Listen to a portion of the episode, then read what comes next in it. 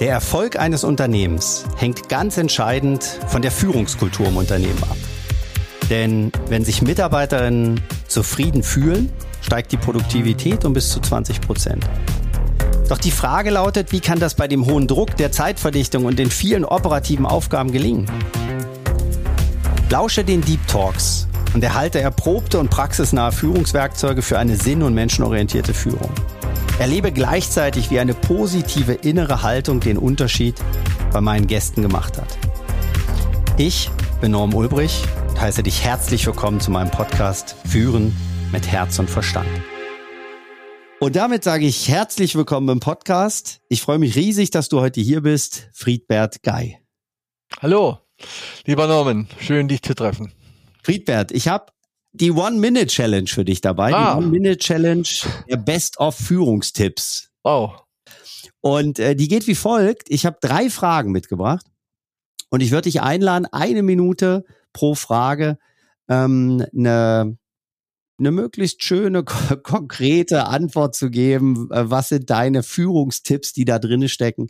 Was kannst du unseren HörerInnen ähm, an, an How-Tos quasi mit an die Hand geben? Aber wenn ich was weiß, werde ich es auch sagen. Ja, bestimmt, bestimmt.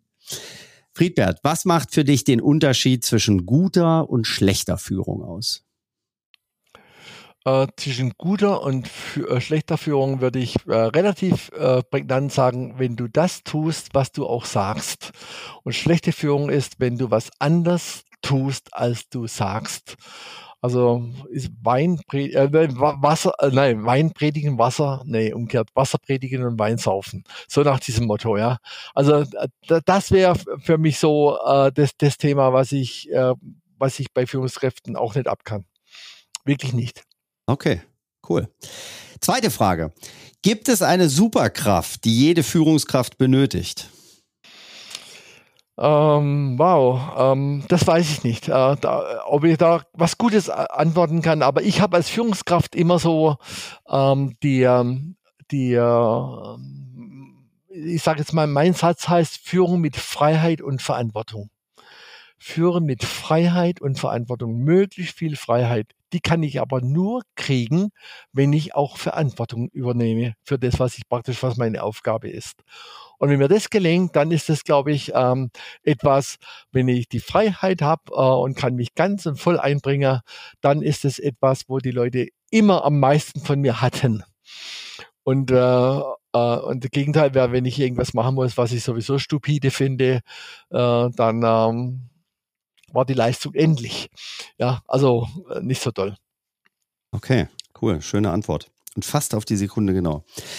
Dritte Frage der One-Minute-Challenge. Ähm, welchen Tipp würdest du deinem jüngeren Ich geben, was er von all den Dingen auf dieser Welt als allererstes lernen und weiterentwickeln sollte?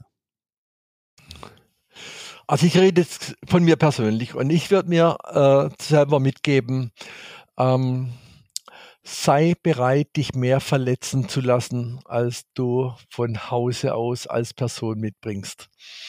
Also mich kann man verletzen. Und, ähm, äh, und, und ich glaube, dass es gut wäre, wenn ich da mehr aushalten würde. Und meinem jüngeren Ich würde ich das auf jeden Fall mitgeben. Wow, cool. Friedbert, ich danke dir für die, für die wundervollen äh, Antworten. Und wenn ihr da draußen mehr von Friedbert hören wollt, schaut äh, gerne direkt in unseren Deep Talk, ähm, den, den wir geführt haben und abonniert auf jeden Fall diesen Podcast. Friedbert, ich danke dir für die tollen Antworten und ich danke euch da draußen. Bis zum nächsten Mal. Das war eine neue Folge von Führen mit Herz und Verstand. Toll, dass du dabei warst und dir die Zeit genommen hast. Wenn es dir gefallen hat, hinterlass mir doch bitte direkt jetzt eine positive Bewertung. Ich wünsche dir eine tolle Zeit und gutes Gelingen bei dem, was auf dich wartet.